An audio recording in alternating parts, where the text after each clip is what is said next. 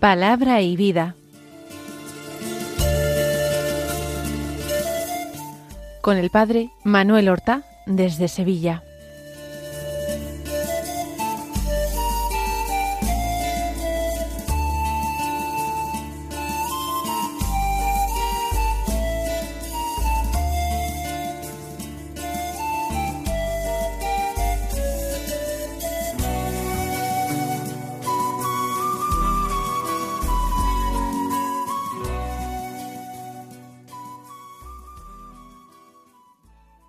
En el nombre del Padre y del Hijo y del Espíritu Santo. Amén. Alabados sean Jesús y María. Muy buenos días, queridos amigos, oyentes de Radio María y seguidores del programa Palabra y Vida. Hoy es el jueves de la decimonovena semana del tiempo ordinario, un jueves que es día 17 de agosto. En el calendario litúrgico general no se celebra la memoria de ningún santo, pero hoy celebran las monjas concepcionistas franciscanas la fiesta de su fundadora, Santa Beatriz de Silva, dama portuguesa que vivió en el siglo XV y que fue dama de honor en la corte de los reyes de Castilla, y que, deseando una vida de mayor perfección, se retiró a un monasterio y posteriormente fundó esta orden de la Inmaculada Concepción de la Virgen María. Murió Santa Beatriz de Silva santamente en el año 1490. Vamos a escuchar la palabra de Dios que se proclama en la liturgia de la misa del día de hoy.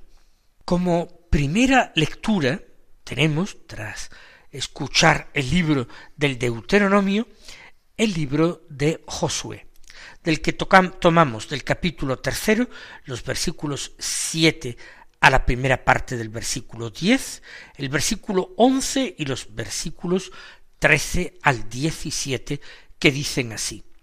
En aquellos días el Señor dijo a Josué, Hoy mismo voy a empezar a engrandecerte ante todo Israel, para que vean que estoy contigo como estuve con Moisés.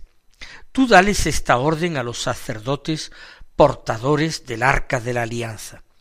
En cuanto lleguéis a tocar el agua de la orilla del Jordán, deteneos en el Jordán. Josué dijo a los hijos de Israel, acercaos aquí a escuchar las palabras del Señor vuestro Dios. Y añadió, Así conoceréis que el Dios vivo está en medio de vosotros, y que va a expulsar ante vosotros a cananeos. Mirad, el arca de la alianza del dueño de toda la tierra va a pasar el Jordán delante de vosotros.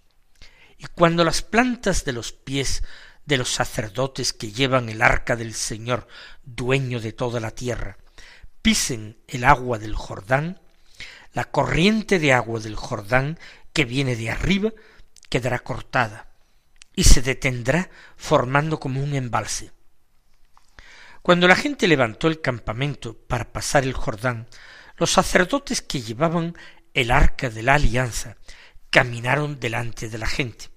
En cuanto los portadores del arca de la alianza llegaron al Jordán y los sacerdotes que la portaban mojaron los pies en el agua de la orilla, el Jordán baja crecido hasta los bordes todo el tiempo de la siega. El agua que venía de arriba se detuvo y formó como un embalse que llevaba que llegaba muy lejos hasta Adán, un pueblo cerca de Sartán, y el agua que bajaba hacia el mar de la Arabá, el mar de la sal, quedó cortada del todo. La gente pasó el río frente a Jericó.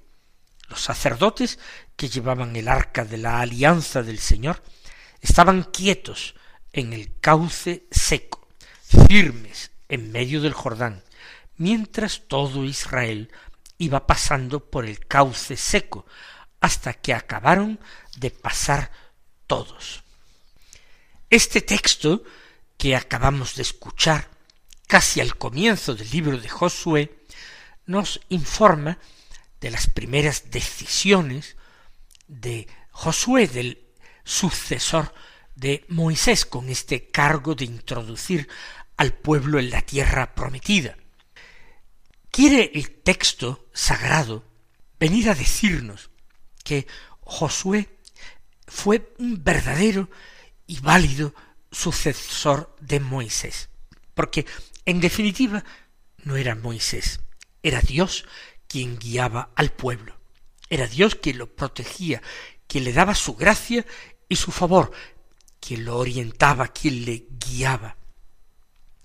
Y inmediatamente al comienzo de esta tarea, de este ministerio de Josué, signos parecidos a los que realizó Moisés, quizás, eso sí, menos grandiosos, ya que nunca volvió a aparecer en Israel alguien tan, tan poderoso en obras y palabras como Moisés, pero Josué hereda su espíritu, podríamos decir.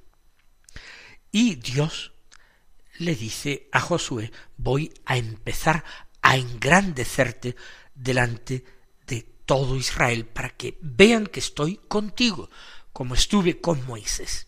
Es decir, Dios quiere que se fíen de Josué desde el principio, que vean, en definitiva, como he dicho antes, que no es una persona u otra la que cuenta, sino que es Dios, eh, el que obra todo. Entonces se establece pues esta forma de pasar el río Jordán, el único obstáculo que hay para entrar ya en la tierra de Canaán, en Palestina.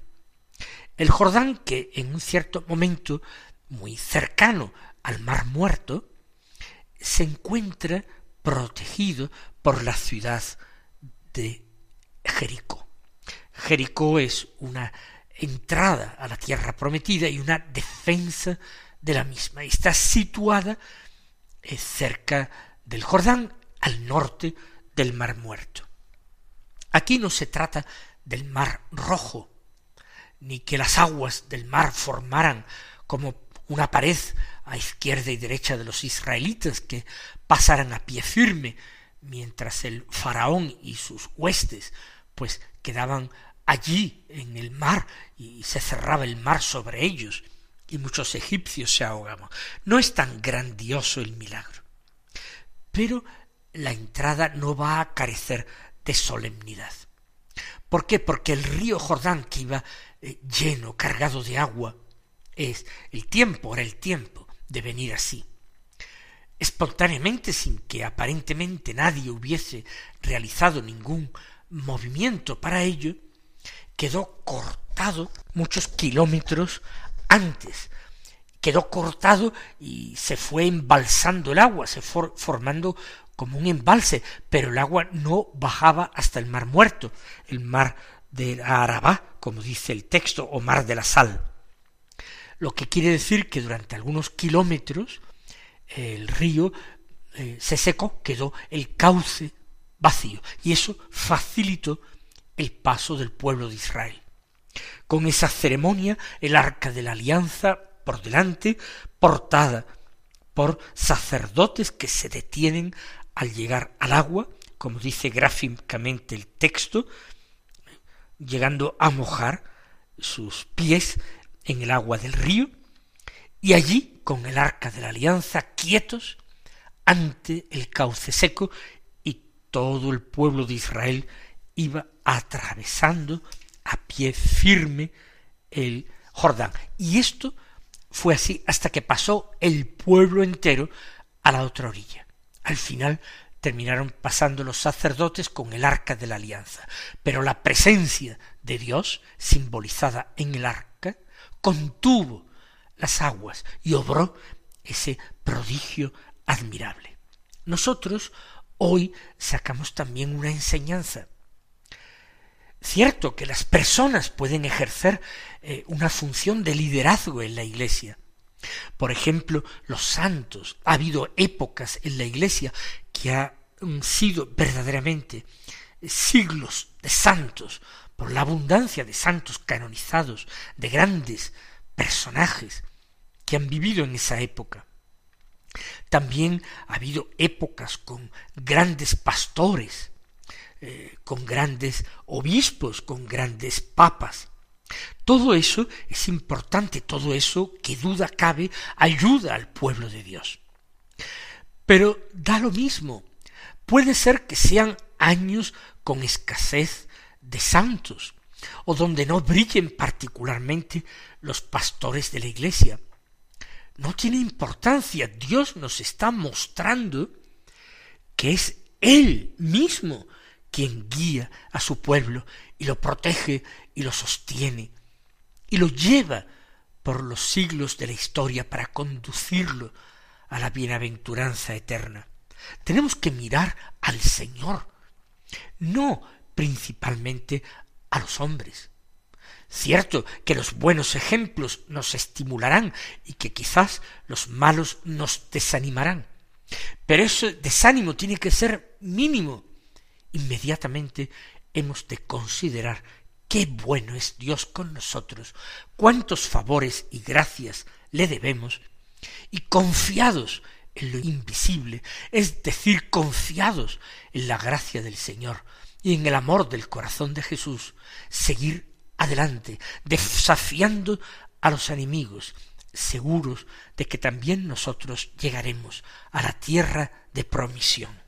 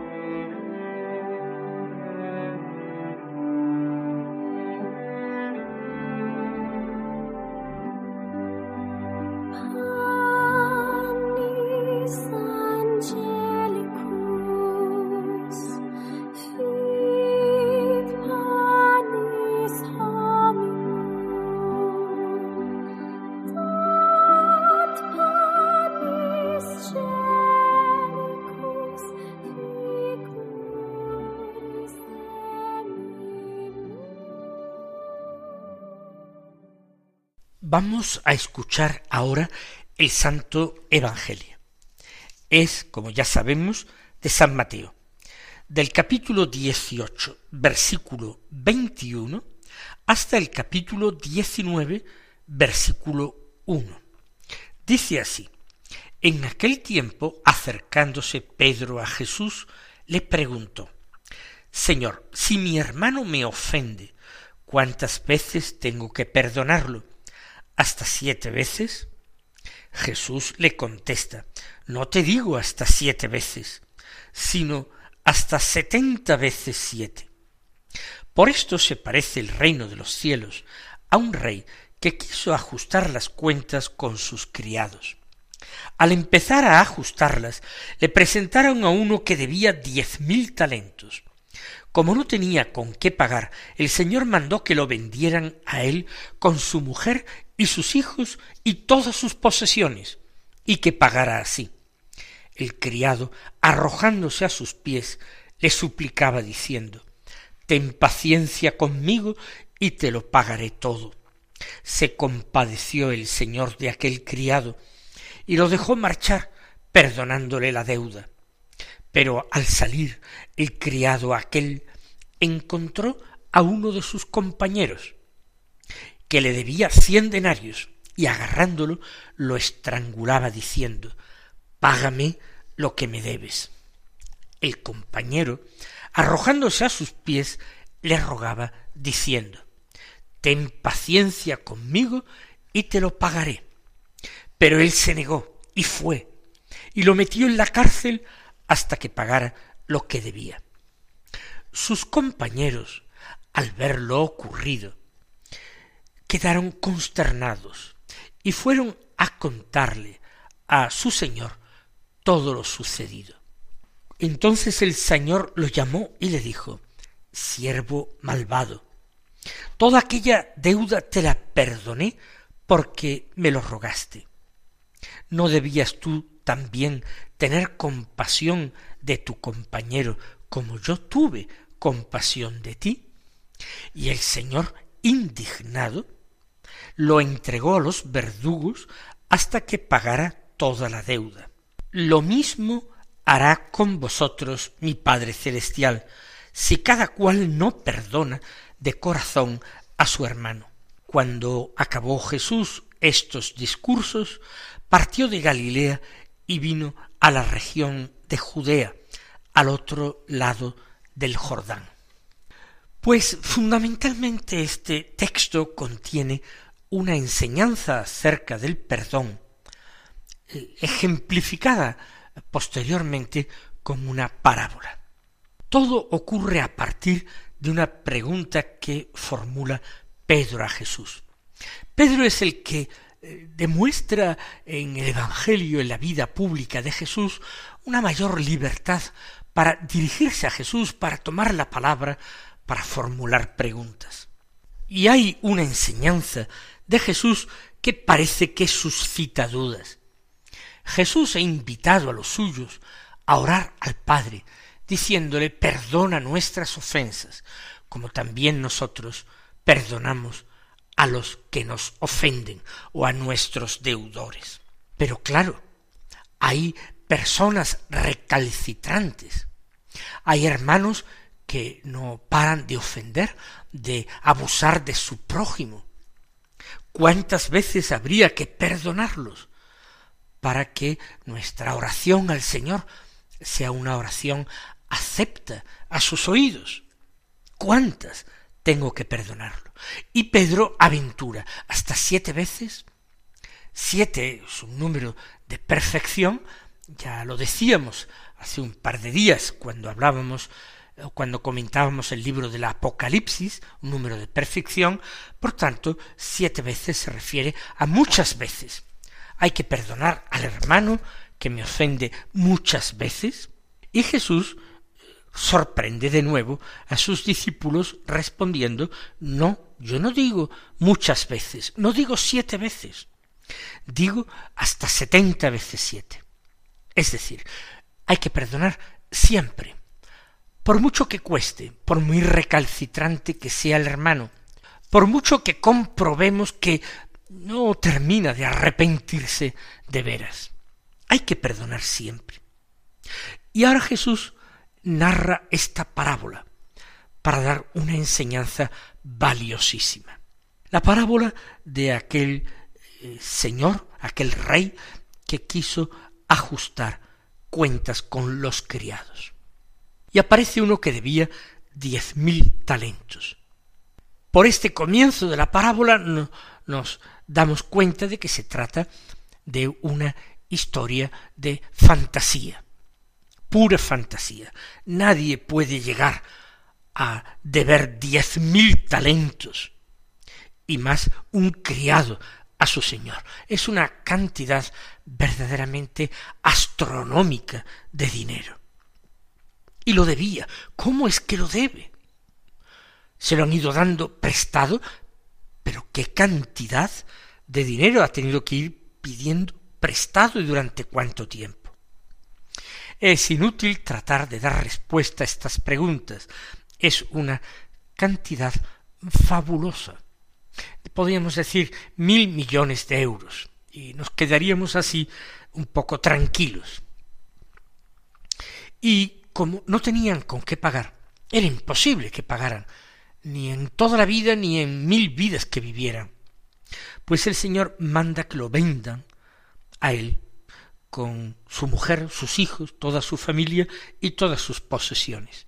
Y que así pagara, pagara lo que pudiera, una pequeñísima cantidad, pero venderse a él, a su mujer, a sus hijos, que son suyos, en aquella mentalidad, aquella familia, patriarcal, pues eh, que lo vendan todo y sus bienes, y su casa, todo.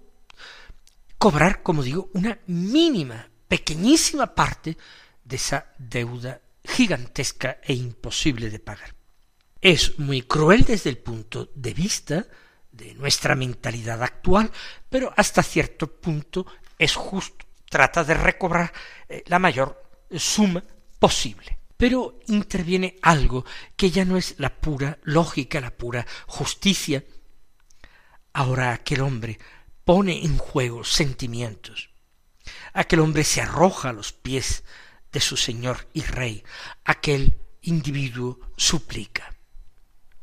¿Qué es lo que suplica? ¿Qué es lo que pide? Pide paciencia a su Señor. Ten paciencia conmigo y te lo pagaré todo.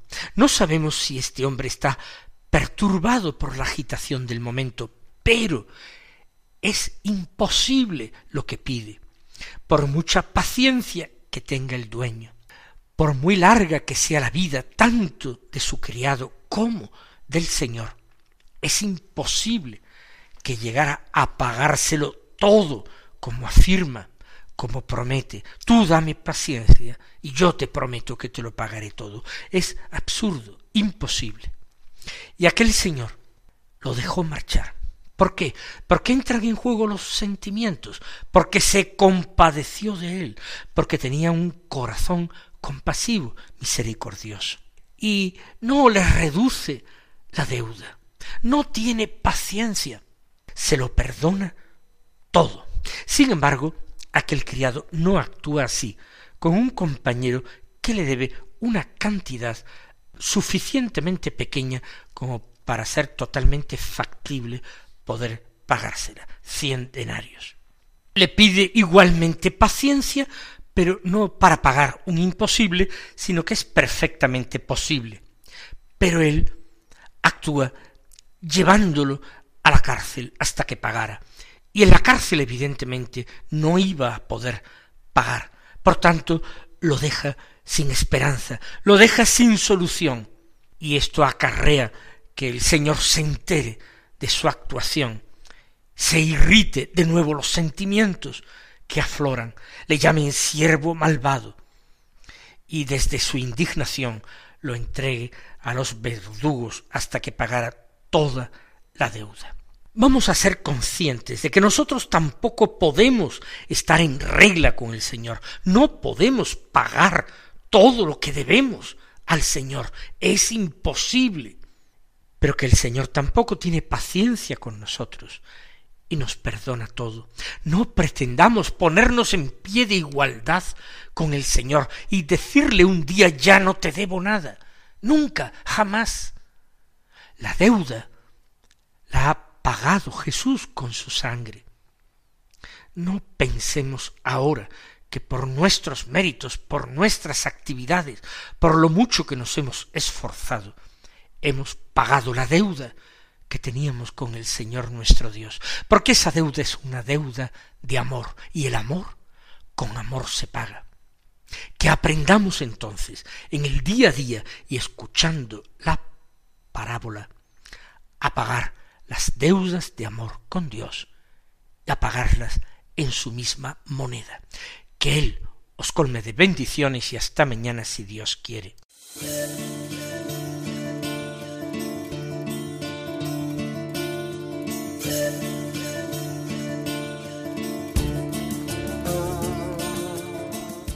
Han escuchado en Radio María Palabra y Vida un programa que dirige el padre Manuel Horta.